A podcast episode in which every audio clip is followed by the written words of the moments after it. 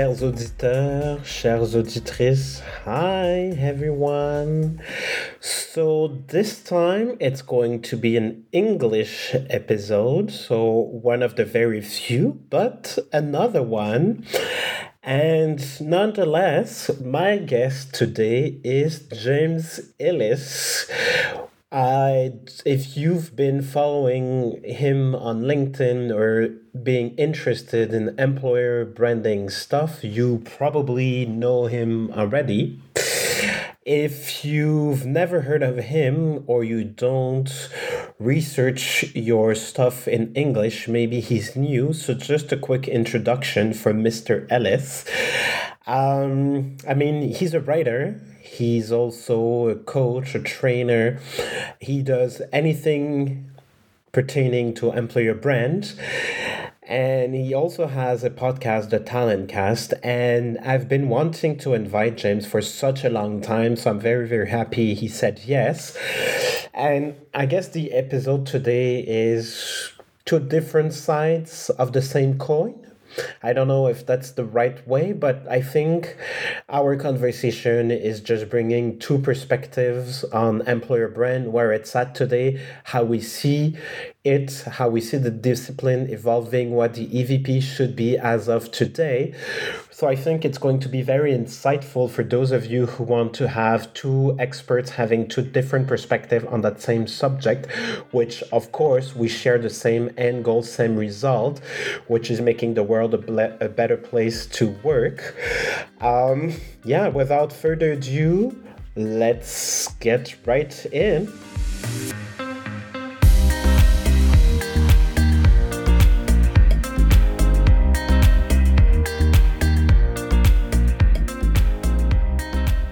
James Ellis. Hello. Welcome to my dining room. Thank you for accepting to speak to me, to speak to us, to speak to Canada. All of Canada at my feet. Listen to me, Canada. I have something to say. Yeah, and Can- Canada's like, what? No, I don't think so. Yeah, I know, but seriously, thank you for being here. So, um, where does employer brand stands right now? How does the EVP need to evolve to? Where are we at in 2023? That's three questions. I mean, I, I, I'm not a math major, but I'm counting at least three questions. I'm going to start with this idea that I think you know that, that, I always made the joke. So I'm old. I, I'm I'm I'm 50. Don't you know? Don't let the baby face fool you. I'm old. And I had that moment, and I when I talk about it with other people, they have the similar moment where they go from being the kid right? The kid with the crazy ideas, the kid everybody kind of pushes to the side, the kid. And then the next day you become the old man or the old person in the room. Like there is no middle ground. I don't know what it is. There's a switch that happens when you go from the person who's pushing and trying so hard to push new things. And then the next day you're the curmudgeon, you're the, this is not the way we did it. And I think employer branding is having a similar kind of moment where for so long it felt like we were pushing and desperate to get some attention and desperate to get recruiting, TA, HR, mm-hmm. leadership, marketing, comms, you name it. Just look at what this thing is and how useful it can be. And in the process, because we're trying to shove it into a company and it doesn't have structure, it's almost like water. It's seeped into all these different cracks. And so you see some companies who said, oh, that's a comms project, got it. Or it's a recruiting project, got it. Or it's an HR project, got it. And so it became lots of different things and somewhat lost its bigger sense of what employer branding is really all about, which is to be the human side of a company's brand. That's really what it's about. The, the, the, the, company's brand is a collection of people making products or services, what have you. And consumer marketing is all there, kind of talking about the products, and investor relations talking about the future of the company and how it's going to be incredibly valuable. And employer brand is saying, and meet the wonderful people doing all those things internally. Hashtag don't you want to be one too, right? That's mm-hmm. the idea. So that's mm-hmm. what employer brand is. And as we shoved it into companies and it found these tiny little cracks and crevices and places it could exist safely, it changed its shape to fit, but now it's adopted, but now it's lost its sense of self. It's there's no sense of like I meet three employer branders and I think they have three very different jobs and they don't necessarily relate to how I see employer branders. So we have a sense of what it's supposed to be, but our day-to-day actual doing the job is so different. For some people, it's all social media and Instagram and Glassdoor. For some people, it's all about politics and internal getting leadership to understand big ideas. For some people, it's all about getting recruiters to understand how to write a different outreach message, how to write a different LinkedIn post. There's so many different avenues that there's mm-hmm. no kind of core idea of what it is. And so as employer brand has become quote unquote accepted, it's lost a little bit of who it is. And so I think what we're seeing now is people doing the job kind of picking their heads up. Like they're not scared of getting fired. They're not scared of people going, what is this employer brand thing that you're making this up? What is this? Now they're picking their heads up and saying, where can we take it? Right? Because employer brand should be not just add a seat at the table, part of the brand, part of the brand team, part of the brand conversation. It should be influencing. It should take what consumer and investor relations and corporate marketing are doing and, sh- and force it out to candidates to say, this is what we're all about. And so that good employer branding supports consumer marketing, which in turn supports employer branding, right? It becomes that kind of cyclical thing. That's where we're trying to get to. And then, of course, 2023 is happening. So it's a crazy nightmare when people are losing their jobs and recruiters are getting fired all left, right, and center. Um, and I think that's going to make things more complicated. But that is kind of what I see the state of employer branding. People get it, but they only partially get it, but they're thrilled to at least get the partial. it's enough for them today, mm-hmm, mm-hmm, but mm-hmm. they all have that sense of this isn't the whole story. And my biggest fear is that companies start to go, nah, it's just a little, it's just social. It's just Glassdoor. It's just uh, job postings. It's just insert your term here, insert your tactic tactic here. It's just that tactic. And it's not strategic. And that is where employer brand really should live is employer brand, your, your employer brand is your talent strategy. It's end of list. That is really all it is the why people show up and helping you make decisions on where you appear and how you appear and how, what you say. All those filters and all those decisions are made by the brand, which is made by the strategy, which is one in the same. So that's really kind of where I see things right now. And in a smaller context or in a smaller size company context, it lands, at least with our clients, in at the C-suite always. The CEO is always involved. So I would have a different twist to it because when it sits there, people mm-hmm. are actually caring or seeing it as super strategic.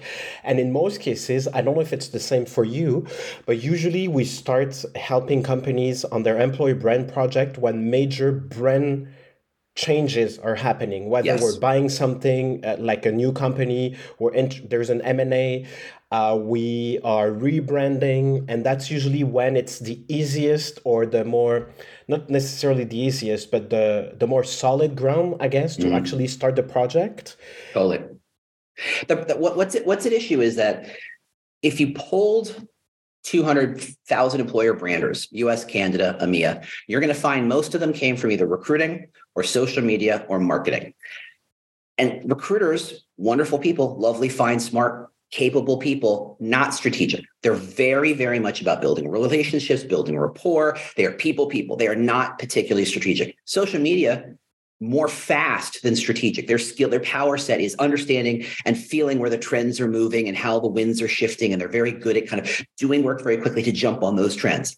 Not strategic. Mm-hmm. Marketing, sometimes strategic, but since you're mostly hiring junior marketers, they haven't had the chance to see strategy. And so I think that's where the gap is, is that mm-hmm. if mm-hmm. you get a seat at that table, if there's a M&A and if there's a, a big change to the brand and you get the chance to show up to the table, learning strategy on the fly and on the go is really hard right? You you you got your job as an employer brander because you could make video you could write copy you could build social but you could you could do something right? You were very tactical. You had a tactical skill. Mm-hmm. turning that into a yeah. strategic mindset is a is hard. It's hard. And so i don't assume that most people have it. Now the people who do they are, are, are, game changers absolutely. And they own those seats at the table because they know how to talk to leadership and say look employer brand is kind of the salt you put on the food. You don't order a plate of salt but if your chef forgets the salt this food is going to taste like crap right? You have to be able to understand how the chemistry and the flavors change because of this t- what seems like a tiny tiny little rock that you just kind of sprinkle at the end. It brings everything together and makes them almost exponentially better. And to tell that story to a leader is hard mm. and valuable and worth its weight in gold. Absolutely. And it's very funny we talk now because this morning I was uh, reading something where when you're stuck on the how, which I think is what happened when people are more uh, uh, operational or they have more that mindset mm-hmm. of operations fast, like totally. you said, social media, recruiters, uh, sometimes marketing you don't get to the why or the what. And what you need to figure out is the why and the what, and the how is kind of your intuition. So, in a yeah. world where we have more data, well, and that's kind of a bold statement in even for HR because they, they they're learning to get to know their yeah. data. Yeah, yeah. How do I include intuition? And for me, the way I see employer branding is yes, there's that tactical level, yes, there is that strategic level, but there's also that philosophical level, which is the mm. why I think. And in mm. our organizations right now, when it doesn't sit at the C-suite level, is where I think we're missing everything you've just described. That's really interesting. I, I don't discount that at all. I think there's a lot to that. I think the why is very much the, the red thread through everything we yes. do. Like, yes. why join this company? Why be a part of this? Which if you're smart, you flip around and say, why am I doing this? Why am I telling this story? To, you know, why would someone want to hear that story and ask yourself those questions? In my model, I think of, you know, you start with tactical, the what, you st- you then get into the strategic, the, the, you know, some of the why and the how. But mm-hmm. to me, the next step up is political right? Because employer branders are very underfunded, because they don't have authority or power, because they don't have a budget, because they don't have usually don't have teams. Their job is to go rally people who have no kind of responsibility to work on employer brand and say, mm-hmm. I need you to be a part of this. I need you to help with this because it helps you to get every hiring manager excited about these ideas, to get leadership excited about these things. That is to me like the, the next step up for strategy. But I think philosophy, that is a different kind of split. I hadn't thought of it that way, but I think it makes a lot of sense. Based on your observations, uh, because you've been doing this quite a while, you've seen, I think, many organizations. Uh, and I'm maybe I'm wrong, but I feel in the US, in the UK, I would even say in France, people are more advanced, whatever that means in employer brand. So where should it stand? Like to me, for example, the ideal would be of course, sitting at the C suite table for sure, but if we're a bigger organization, my understanding, because I believe there's only one brand, so if there's only one brand, it should be at the corporate team level if there is a corporate team.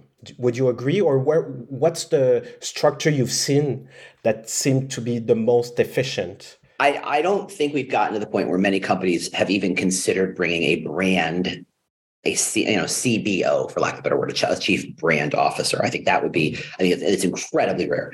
Yes. And I think if such a thing existed, employer brand sits right there because I, like you, am a big believer in a one brand strategy. I refer to it as a single brand strategy being the platonic ideal of brand. There is only one brand that everybody works on it together. They have their audiences they care about. They understand their audience better than the other people in that room, but doing good work helps them and vice versa, right? When, you know, if I do good work and bring in some very smart people and some press releases go out and the stock price goes up, that helps the investor relations team. But when the investor relations teams make the stock price go up, it makes it a whole whole lot easier for me to sell the company, right? It, it's it's very much uh, a, a virtuous cycle. That said, I think most companies can't set that up. It's just it's it's so. I mean, we're talking 10 years from now, maybe we can have that conversation where a chief brand officer mm-hmm. is makes a mm-hmm. lot of mm-hmm. sense and, and mm-hmm. it is something you're seeing on a regular basis. Right now, mostly it either lives under the CMO or chief people officer. And I I I'm I don't, I'm very agnostic about where it should live. Like I kind of don't care because to me, a good employer brander speaks for the entire company, right? They are talking about the experience of every single person who works there, whether it's on the warehouse floor, whether it's selling, whether it's developing, whether it's running the company. They are explaining and encapsulating and illustrating the story of everybody who works there, which means it does need to kind of have its fingers in every part of the company. And that means recruiting and marketing. However, I always go back to this idea that if I can, my recruiting is my first client. They are always going to be my first client. And if I can't satisfy recruiting, I don't care what else I can do because I'm not satisfying my first client. It needs really? to be about that is how I look at it. Now, I think it's interesting because you talked about retention when before we, we started this thing, and you think of it as retention first, which I think is a really in, but you know, I think I think you know, you know, from France and Canada have different labor laws, which mm-hmm, means mm-hmm. people tend to stay in jobs a little longer. In which case, employer brand as a function first of, of retention makes perfect sense. I tend to live in areas where there's a lot more churn, there's a lot more turnover. The you know, I, there's a, a lot of lip service paid to plugging the holes in the leaky bucket, but frankly, I very rarely see anybody plugging a hole. It's mostly about fill the bucket faster. That is where energy goes. That is, and that's very UK. Yeah, it's a very UK US kind of mentality, um, and that and it's one of those things where it's a minor difference, but you can start to see how it yields very different results. So that is why probably why I see recruiting as employer brand's first client, first client, where you might see it as HR and retention and employee experience. And I, but I think it's we're saying the same things. We're just slightly misaligned. We're just differently aligned. That's all. Mm-hmm, mm-hmm, mm-hmm. Well, the way I put it now in how I in training I present the employer brand project, I always start because I like OKRs, so I always start with the end, yeah. and I'm showing two possible end results when you're doing the employer brand, which is traditional and i agree with you most of the people that start the employer brand project i would say over 80% have the desire to recruit better, faster, mm. uh, so on and so forth. But the way I present it is so there's that kind of one finality of like, uh, communicating better who we are. So having more of that marketing communication approach.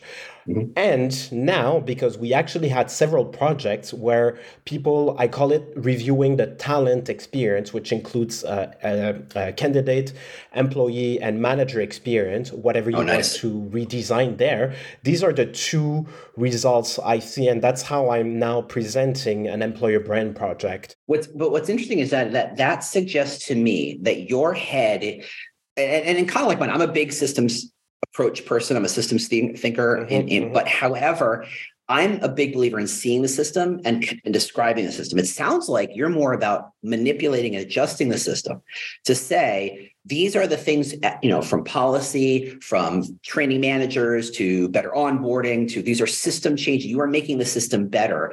I think of my, our job as making the system clear I, I have, I maybe this is the cynic in me, and Lord knows I have plenty to go around. Uh, it's a black charcoal cinder in there, deep down right there. I have, I have, I'm black and bitter.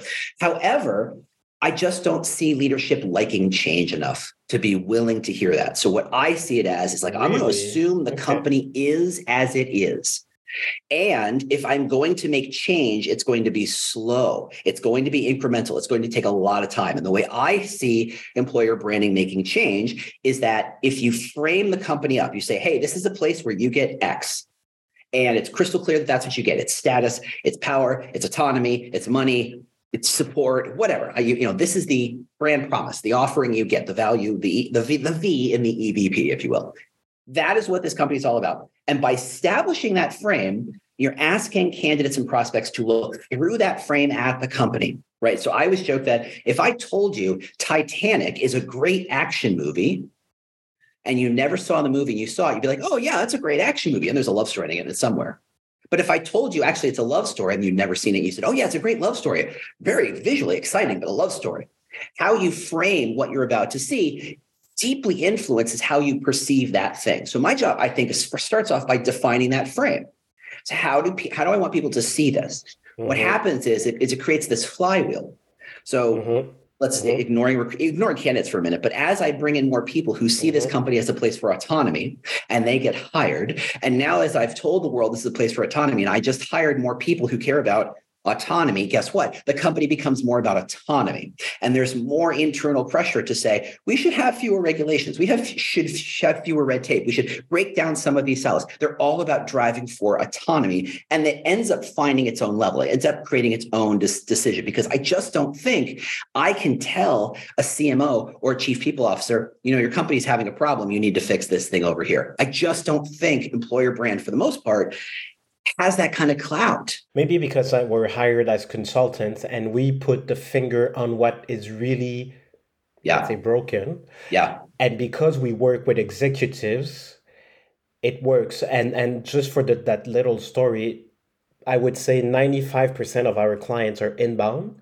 So they do resonate with our yeah. approach and and desire to make the world a better place to work. And that's the thing about employer branding is it's so big mm-hmm. Mm-hmm. everybody sees a different mm-hmm. piece of the elephant and i don't claim to know the entire elephant but i do claim to own my bias and my perspective that this is how i see things and i love meeting people who have not just a different point of view and a different perspective but a proven perspective and it shows there are two ways to solve these problems and neither is right but one is going to be far more comfortable for your, for a given client some clients are going to say yep just tell our story so over time it turns into the right company and some people are like we're bleeding come in and tell us where the bleeding is and put a band-aid on it but that so one thing i've learned i would say two years ago you know, it's easy to say all employers are shitty, treating their employee bad, so on and yeah. so forth, you know? Yeah. That's just easy to say. What I come to realize over the years is that most of them, or at least the people I work with, they want to do better.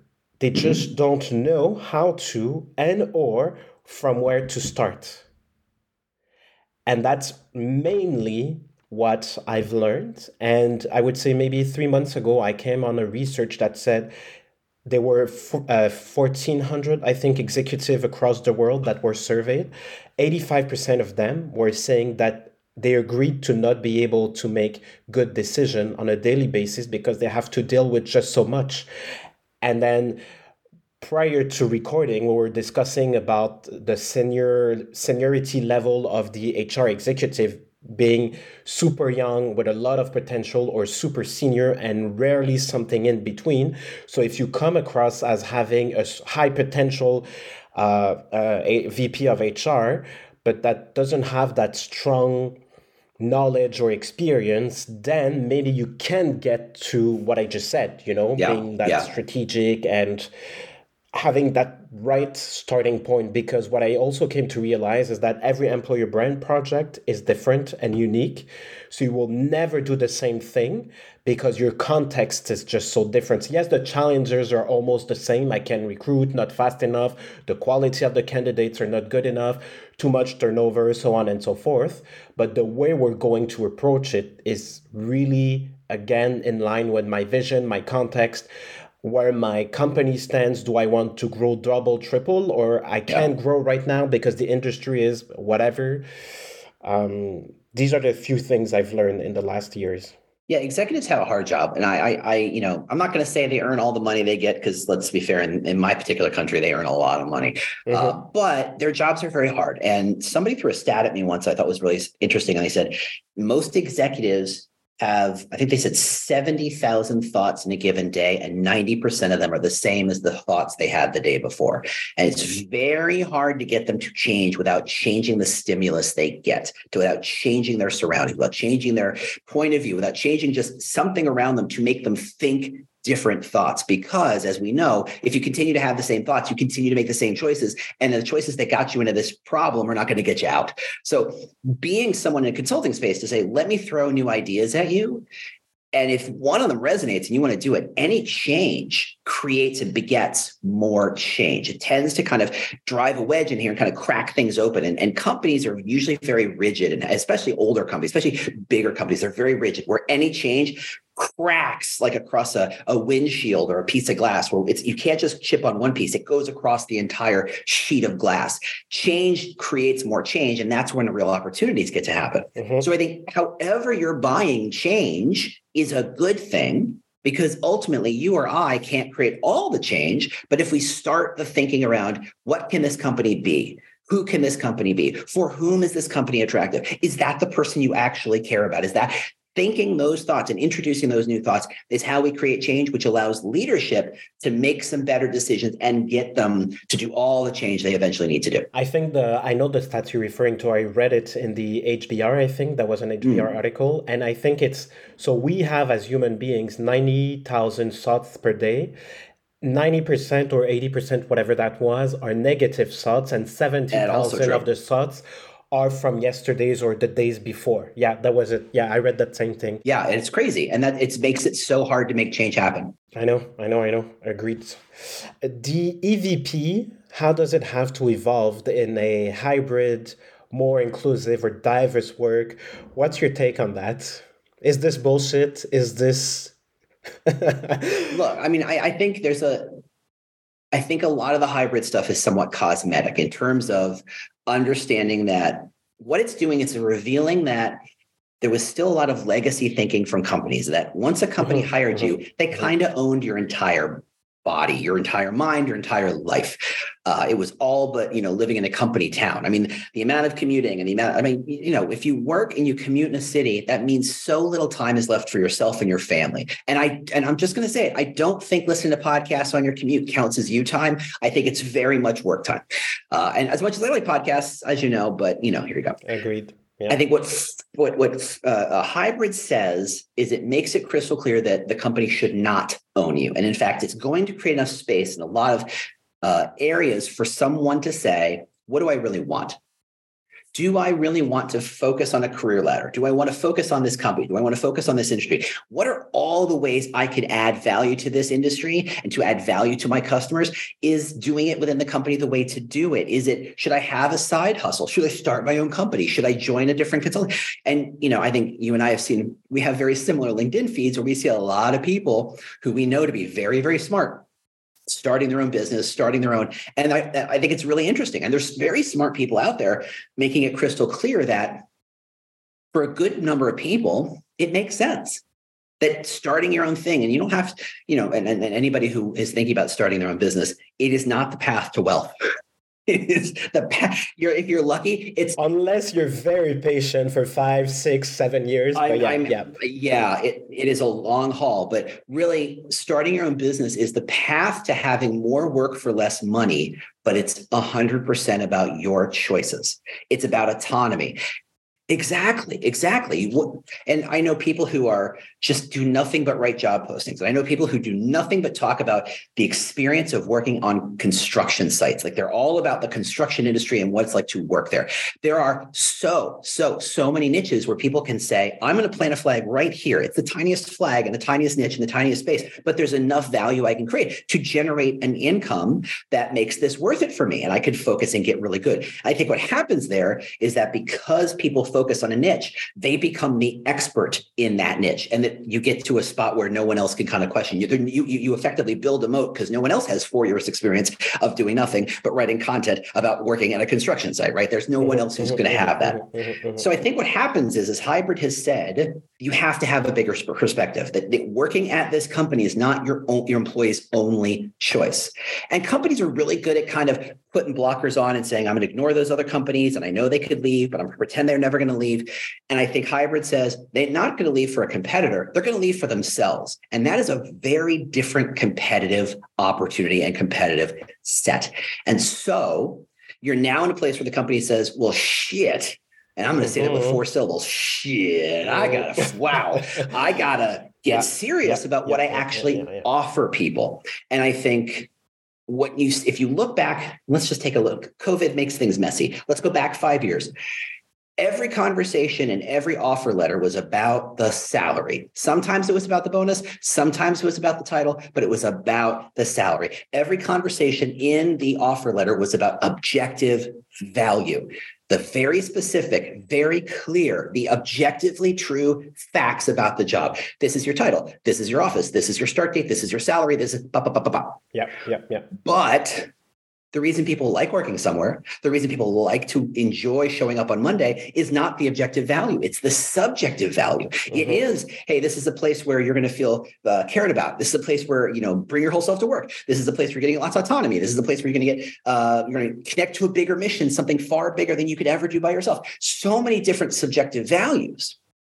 And for a long time, what we did is, as recruiting talent acquisition people, we would kind of use those subjective values as interesting marketing claims, And not facts. throw them out there. Nah, because they're not facts, because we say, because we treated them the same. So here's the deal if I tell you a job pays $100,000 a year and you started to work and I'm actually paying you $90,000 a year, you'd say, what's the deal? And I said, actually, I meant Canadian dollars. I actually meant this other thing. I, like there's no wiggle room. There's no Uh. kind of, there's no kind of spin there. A number is a number. But if I said, hey, you should join here, we have lots of innovation and you show up and you're like, where's the innovation? He goes, actually, we meant on innovation in thought sometimes, but only in certain rooms and only in certain teams. But Mhm, like it's mhm, so subjective mhm, that mhm. But that we were treating them the same. Saying them once was enough. And you and I, my rule of thumb is always if you want to prove a subjective value, you have to prove it 10 times more than an objective value. Objective value, the salary is X. That's it. End of conversation. That's the salary. Got it. But if you're going to tell me this is a place where I get lots of autonomy, you can't just tell me. You have to show it, and then you have to show it, and they have to prove it, and then you have to show it, and then and then and then and then. And after about ten times, I go, "Yeah, I get it. That's what I'm going to get here." So I think the the idea that because of hybrid thinking, because of people look changing our competitive set, they're starting to have these conversations of, well, the data is very public. And now that we're putting, you know, salaries on job postings, and now that Glassdoor is trying to post salaries everywhere, the band of median to high pay in a given job is shrinking. We're, we're, we're evening up because the data normalizes across the board. So, what the reason people show up is not the money. The reason people show up is all the subjective values, which means we have to tell those stories. And that is where the EVP needs to stop being about, we're a great place to work. What the hell does that even mean? And more about, and, and, and, and here's the thing Instead of using an EVP to be the poster you hang on a wall to say, we said it once, we're done.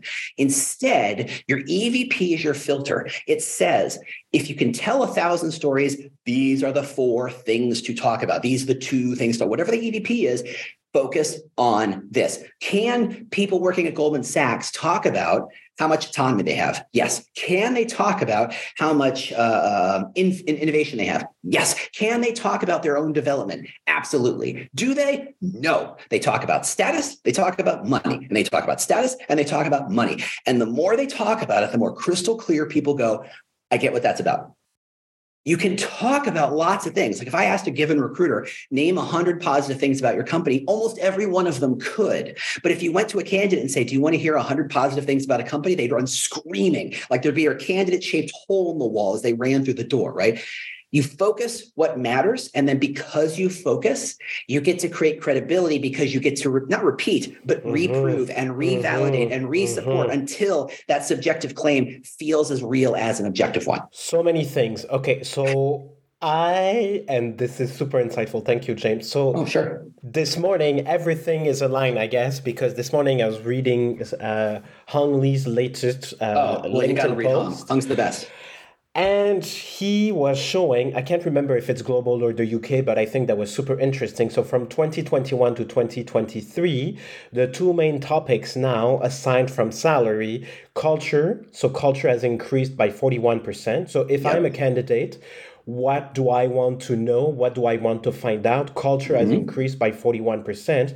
And what I've been saying for quite some time now internal mobility and talent development by 81%. Meaning, what can this company offer me specifically that I can't get working for myself? Exactly. That is the because when you work for yourself, your culture is you and your significant other if you work in your own home as I do. And so, you know, yeah. just life. And I, I, have no mobility. I ha- I can't promote myself. I can't fire myself. I can't get that other job over there. So these are things that only the company can and should talk about because that's the things that they offer. So yeah, absolutely turn the volume up on those things because it it it is the filter around what is the difference between working in this organization versus doing this thing by yourself? And the promise you're making. So I was reading, I don't know if you've heard about the Umami strategy that has been written by a Polish branding consultant and professor.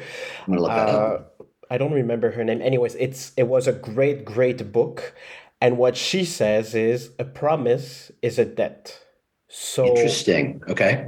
That is super powerful. So all the things I claim need to be fulfilled because what we want to avoid is broken promises. So yeah. the worst thing is Oh wow, that's interesting. Yeah. Turnover under 12 months or that's I think a red flag. And so what I said to you is actually going to happen down the line and that's how I'm going to be able to have some sustainable talent strategy. So seeing a promise as a debt I think is super super insightful because it means that what I'm committing to, I actually deliver on. And all about that subjective value and focus and messages, I think for me, what it means is tell relevant stories that create with the messages you've decided on a strategic level yeah. helping your employer positioning to make the right association in your talent mind. Yeah yeah. Set expectations set the frame define what to expect define the experience you're going to see and yes totally makes total sense. So tells and and that's funny because the only way to actually be we say in French we say empl- uh, employeur de choix, which is employer of choice, I guess. Mm-hmm. Yeah, uh, and that's what HR teams, uh, CEOs, executives aspire to. Yeah, exactly. But in order to get that truly with a sustainable approach, you must tell your story. You yeah. must invest resources in telling that story, and that's usually when we well, I want to super aspirational, but I don't mm-hmm. deliver on it. So the intention is there, but the action most of the time isn't. Yeah. I always joke that review sites, whether it's Glassdoor or Kununu or Comparably or whoever your particular review site is, um, they're not reviewing the company. They are reviewing the gap between expectations and reality. If I hired mm-hmm. you and I said, mm-hmm. this is a really hard job, you're going to work 10 to 12, 14 hours a day, it's going to be stressful, it's going to be very hard, but we're going to reward you. This is what we're going to get. And you show up and the and the job is exactly what I said it's going to be, four and five stars. If I tell you this is a really easy job, everybody's super friendly, and you show up and it's stressful, one star. The measurement is the gap between what you were promised and what mm-hmm. you actually experience. It's not what the company is, because there is a lid for every pot. There is, you know, every company, there is someone out there who wants exactly what the company has to offer. If only they could connect those dots, if only they could see what the company has to offer in a credible, validatable way. That's really, you know, important. Uh, I had another thought, but now I can't think of what it is. But yeah, no, I think that's really interesting because I, you know, I think shaping it as it's a debt mm-hmm. puts the burden on the company, which I think is very valuable. And I think that's not that's that, normal. It's, it's yeah, a normal it's, expectation. You exactly. know, you know your stuff. So I was commenting a recruiter's uh, post, very brilliant, except the one tiny little nuance I think we needed to bring, which was so the the, the post was here are all my tips for uh, uh, uh, candidates to actually search for a job and how to approach a recruiter. And one of the tips was understand what the recruiter is recruiting for. There's yeah. absolutely no way I can find it out because I need to know that you work there. Then it also means that your name is associated to the job posting, which I would say what over 90% of the Oh, okay. I was going to say 90% of the time, the, the recruiter name is not associated with the posting. So I don't even know who's in charge of recruiting this. True for true for bigger companies, less true for smaller companies, but go ahead. Uh, okay. And uh, then I also need to make sure that what is written is reality. so oh, I was like, there are just so many add, things. I'm going to add more to that. You're presuming that the hiring manager actually has a dang clue as to what they're looking for. And my, 80% of them have no idea. They're fishing. They're hoping if they have C plus or C sharp experience, then they throw in a, a hook out in the water. They're going to reel in something that has C sharp experience and the seven other things they didn't realize they needed or wanted. That's the thing is that our sense of what a job is is changing, right? This mm-hmm. idea that it used to be 10 years ago, our jobs were really just skill sets on legs, skill sets with a pension, right? It's very simple. You did these skills, applied them to this job. Today, the job changes so fast that the per, the job you're hired for, the job that you posted is not the job you hired for, It's not the job that's going to be by the time they show up and put their butt in the seat. Different jobs. It just evolves too fast. Two, what we really should be focusing on is not, I need someone with these three skill sets. What we really should be saying is, I have this problem Show me how you'd solve it because solutions are coming from places. I mean, just in the last month, if I could apply to half mm-hmm. these jobs and say, I can do that job, presuming how you let me use Chat GPT, mm-hmm, mm-hmm, mm-hmm. uh, there's a lot of ways to solve it. And to be fair, the number of ways to solve a given business problem is growing exponentially. And so, what we're saying is we have these problems, but we're not, we're too scared to state the problem on the job posting. So instead, we say, here, we're going to cherry pick a couple of skills, throw it out and hope for the best. And then we get real mad when the recruiter says, Here, I brought you what you asked for. And the hiring manager's next phrase is my favorite. What else you got? I gave you what you asked for. How can you say that's not enough? And that's because the hiring manager actually doesn't know. Nobody knows. That's my big kind of bugbear in all of recruiting is that no one likes it. No one is happy with the model we have today. Not the recruiter, not the hiring manager, not the leader, not the executive, and definitely not the candidate. No one is satisfied with this process. And yet it continues. And that makes me nuts. so before we wrap up, I really wanted to have your expertise also and point of view on small, medium sized companies. Oh. So in like let's say 10 minutes, that's all you got. Uh, how what how should we approach it when we're so first of all what is a small medium sized company maybe we can start with that and then how should an employer brand, let's say, project be developed? How does it start? Uh, what you've learned because I think that's now what you specializes in. So I'm curious to see how you see it because in Canada, like I told you, I think when I reach out to you, I would say over 90% of the economy is made of small and medium sized companies. That's so true. I think everywhere. that's going to be, oh yeah, I thought it was yeah. more Really? Yeah. I mean, look, look, statistically, companies, companies more than 10,000 people are, there's only a couple hundred of them, maybe a thousand of them. There's just not that many.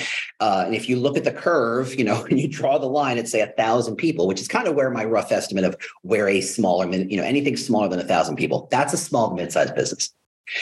Okay. Economics, economics has said that if you're a thousand people, maybe you can afford some employer brand help it just doesn't make sense because I think of employer branding since I think of again as we talked about employer branding is a function of your first client is recruiting, which means good employer branding is like uh, an accelerator for recruiters. I can make every recruiter in a mm-hmm. given company, let's just use round numbers because I'm not that smart, 10% better.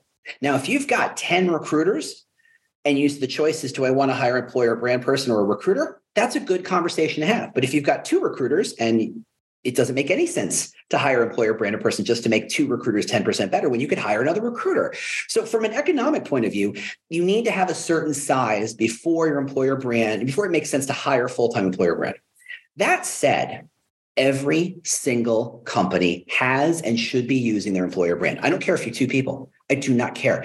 Every single company has a culture, it has an experience, it has a promise, it has a reason why you should work there and a reason why you shouldn't. It has everything every massive company might have they just don't have the resources to necessarily unpack it so the way i think about employer brand for small businesses one leverage their uh, special abilities leverage what makes them unique and to me it's their agility it's being small allows them to be hyper focused on what they're about and for whom they're about so if you're a uh, a massive software company. I'm not naming names. I don't want to make anybody mad. And you've got 100,000 consultants who are do nothing but work on software projects around the world for companies all over the place. You're looking for software consultants. And really, how else can how much more can you narrow them down? You just want people with the skills who will do the mm-hmm. job. Mm-hmm. If you're a 200 person company who does that, you can get super specific because chances are you're not doing any old software project. You're doing very focused software project. We're only working for Salesforce. We're only working for these projects. We're only working for these platforms. We're only using these skills.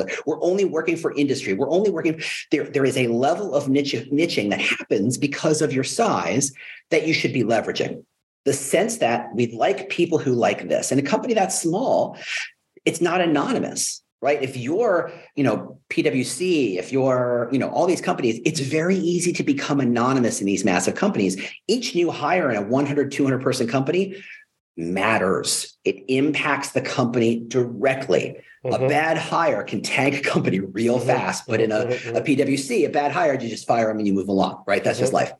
Um, so to me, employer branding is not so much about developing an EVP. I think there's a lot of dogma, there's a lot of architecture, there's a lot of structure that happens around an EVP. I think it makes a lot of sense for bigger companies. Smaller companies have options to me it starts with a what i refer to as a brand position this idea that uh-huh. of and as we mentioned before of the 100 things the recruiter could talk about what are the handful of things that are specific attractive different and real to your company and if you use that methodology you suddenly are filtering out 90 95% of the things you could talk about right that aren't useful that aren't mm-hmm. differentiated mm-hmm. that aren't mm-hmm. specific that mm-hmm. aren't used you know the, then suddenly you're focusing on only the things that are congratulations you are you're doing good work. Right there just that tiny little process of filtering out the 90 stuff that doesn't 90% of stuff that doesn't matter. It's not a structured employer brand but it gives you a lot of sense of we're definitely this and we're definitely not all those other things. And that's your go to market strategy. It's about focus. So i think of that as a brand position. Mm-hmm, mm-hmm. the next step up for that is a brand uh, promise where you are starting to apply a little structure. We specifically promise that we will offer you these things it allows you to get more specific. So if you think about, you know, if you're thinking about everything you can offer in kind of like a 360 radar view, the brand position says we're going to narrow it down to 10%, which is a very nice narrow wedge, but there's still a lot of wiggle room. The promise narrows it down even further, let's say to 5% or 3% of that 360 degrees. It's just being crystal clear. We offer people like this, stuff like this because of that, right? Something like that, some sort of simple positioning, some sort of simple promise structure that is crystal clear in what you offer. Now, by doing so, you're leaning on this idea of isolate and amplify because most organizations say, wait, if I'm just focusing on those things, does that mean all those other things aren't real? It's like, no, you're just not talking about them, mm-hmm, right? Mm-hmm, you don't, mm-hmm. you don't talk about Here's a funny story. I joined a company. I, having left from one company going to another company, the new company, you if you use the restroom in their building, they gave you when you wash your hands a lot of paper towels. And I went, I've worked in companies where I knew that when the stock price went down, they used less paper towels. Like they would change the setting to just move. It's a three inches of paper towel is what you got. And I was like, I'm not going to say, join us. We have great paper towels. We're very liberal with our paper towels. That's an insane thing to say but it's true. so that's really the idea. It's like there's plenty of stuff that's true, but it's not what you lead with. It's not what you bring to the table. It's not what you talk about. So just kind of move it over to the side. It's there if you need it, but it's not the way you attract a candidate. A promise just makes that more crystal clear. And then an EVP says, okay, how do we structure this? How do we give it pillars so that we're being hyper focused with our brand claim, hyper specific with our pillars so that we can be a modular brand? So we can say, okay, to developers, it's the brand plus the first pillar, but to our salespeople, it's the brand plus our third pillar. That is a modular way of doing it. So yeah. as a company kind of grows and evolves, they can use more structured employer brand thinking to do what they need to do. But that is absolutely not an excuse for a 200 person company not to have a good sense of what are we really really offering here? And that is the beating heart of employer brand for me. So, in that same book, Umami Strategy, mm-hmm. I strongly invite I've got it. I've literally got it open right here on Amazon. So, perfect. Yeah. You should order it, I think. Uh, what she says is so to make a positive impression, if your claims or your brand promise is too strong, what the, what surprises are left. So how can you get to the next level? So back to focus. Yeah.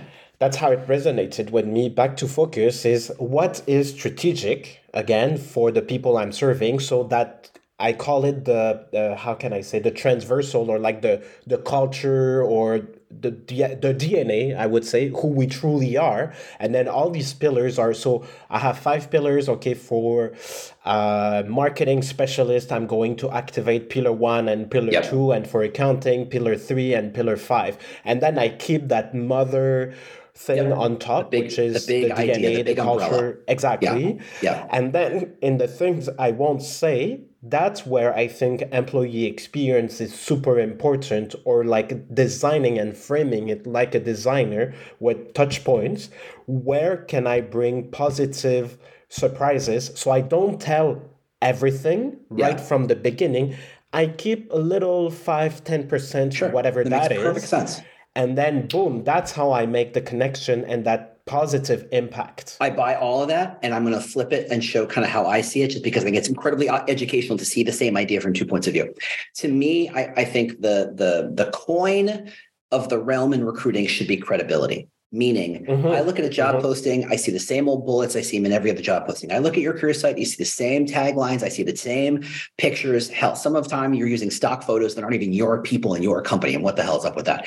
I see yeah. the same, the same, the same. And so consequently, I don't believe a word you say because it's not different. It's not specific to you. You're just using vague ideas. what I'm looking for is credibility. If I'm going to make a choice that changes my life, which is what a job is, I want certainty. Like if I buy a house, how, how much information are you getting about that house before you start signing paperwork, right? It's a lot. And it's real numbers and it's real data points and it's tax and it's this and it's that. It's all this stuff. We should be treating jobs the same. And I know the price right from the beginning, not exactly. at the end of the process. Go on. I, per- I personally believe that you should look at a house listing. That should be what your job posting looks like. That is a separate conversation. Anyway, Ooh, lots of photos, lots of details, lots of data points, all that other stuff. Moving on. So, but the value of employer brand, from my point of view, is that it becomes the hook, it becomes the bait on the hook. So if I say, and this is my LinkedIn profile, this is my LinkedIn post, this is my job posting, this is my career site, it's all about, hey, join here, you're going to get lots of innovation.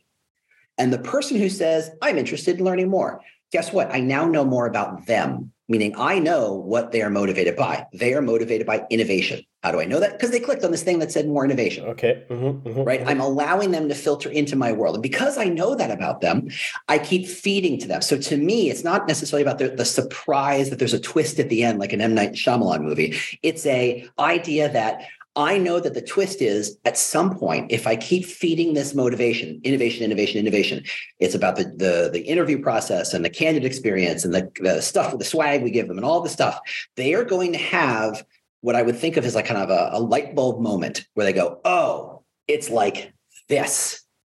To me, even if that's about the same stuff I've been talking about, it's the same what I would think of as a chemical reaction as a surprise in your model. But to me, it's about credibility. Suddenly you're like, ah, I get it. I, I hear everything they've said, and it fits like this. Like you're dropping that last puzzle piece into the puzzle. You're like, oh, it works like that. That to me, so to me, it's like you're we're mm-hmm. using the same mm-hmm. mm-hmm. formula, mm-hmm. but we're using different elements to get to achieve the same results, which I think is fascinating as all get out. So that's, you know, to me, it's a credibility. And the surprise is oh shit, they mean it. Right. That's the exactly, that's the exactly. Yeah, yeah, yeah, the Eureka moment or something like that. But yeah, yeah. it's funny because the way you put it, James, I feel like it's relationship management, like kind of a CRM, the way you're presenting it. And in order to do that, which I think is going to be, we need to do this in like 10 years and see if we're there yet, which I don't think we will. we'll put a, thing on our calendar. We'll, we'll, t- we'll come back and talk about it. Yeah. But I mean, this, what you just described or how it resonated with me is CRM and talent pipeline management, whatever you yeah. want to call it. So creating content and stories to warm up your candidates. But how many people or recruiters or organizations are actually investing on, let's say, the top of the funnel right now? Yeah to actually serve their candidates because right now the mindset still is transaction, yes. transaction, yes. transaction, no relationship.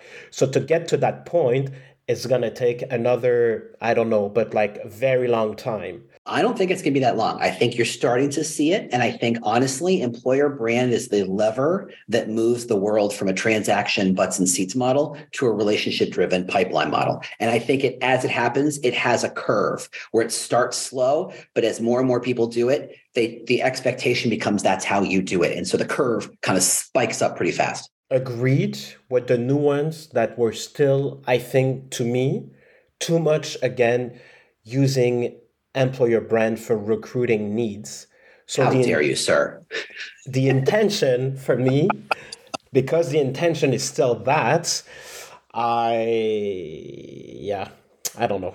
But yeah. I, I see what you mean, but I would just nuance it maybe a bit. That's fine. But I think it's I think the, the the excellent the interesting part is that we have we both are achieving the same results. We're doing it in slightly different ways. And. I think mm-hmm. learn and seeing the gaps and seeing the differences is how other people can kind of say, oh, that's interesting. Because you put this together in your own mind. You did not read a book about how to do this. You read thousands of books and put it together. Same yes. with me. Yes. We read slightly different books, but we read a lot of the same books, let's be fair. And we put it together. And I think showing these models to each other is how we help other people learn. I also want to say that you wanted to hold this, hold me to 30 minutes. And I told you that wasn't going to happen. it's been 52 minutes. Yes, exactly. Right. I told you. I told you. This so is good stuff. I always give the final words to my guests. How do you? how should we end this? What are you leaving us with? A, a, thought, an idea, a question? I I don't have a good kind of leave behind. I think I have this idea that I, I do believe that employer brand is the lever that makes change. It is a it, it is the injection of new strategic thought into an industry, into a function, into an, a space where strategy is is very rare. And to say, what are we trying to achieve? Are we trying to put butts in seats or are we trying to attract mm-hmm, the right people? Mm-hmm, what is mm-hmm. the value? I mean, let's have the conversation of what is the value of a right person? What is the value of someone who fits? And those conversations happen over there and the actual act of hiring people happen over here and they never seem to talk to each other because employer brand is kind of the salt that brings flavors together, I want it to be the idea that brings conversations together. I want it to be where marketing talks about marketing frameworks and talk about marketing funnels and talks to recruiters and hiring managers. And recruiters get to talk about the day to day operations of attracting people, what it looks like to, to get someone's attention, to get them to engage, what they're interested, what they're moved by, what moves the needle in terms of what's an interesting piece of content or a story that makes them say, oh, that's interesting. I want to learn more.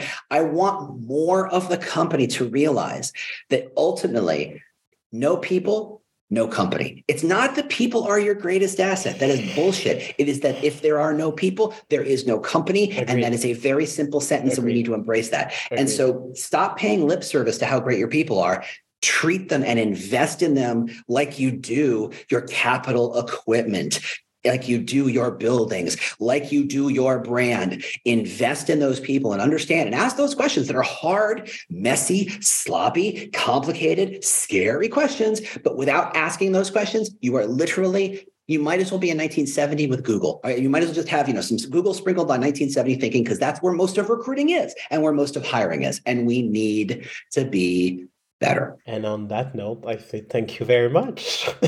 Thanks, Vincent. It's been great being here. This has been a great conversation. Thank you, James.